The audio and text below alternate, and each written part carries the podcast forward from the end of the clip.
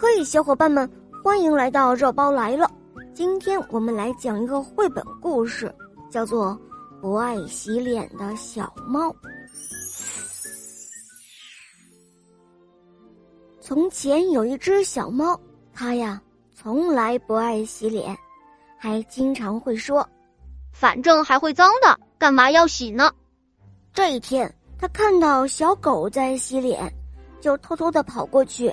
把脚伸到了盆子里，弄脏了人家的洗脸水。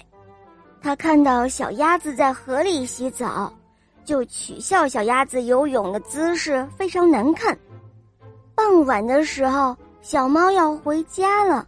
哎呀，今天脸上的泥巴又多了。但是它不洗脸，还说：“反正明天还是会脏的嘛，所以我不用洗脸了。”小猫来到了家门口，小狗居然没有认出它，汪汪的对它叫着。这时候，小主人听到了狗叫声，就从门缝里往外一看，他心想：“呃，外面这个满脸是灰的脏家伙是谁呢？”于是，小主人不管三七二十一。拿着一根小木棍子就追出来打了，听到了小猫惨叫的几声，这才发现，哎，这不是我家的小猫咪吗？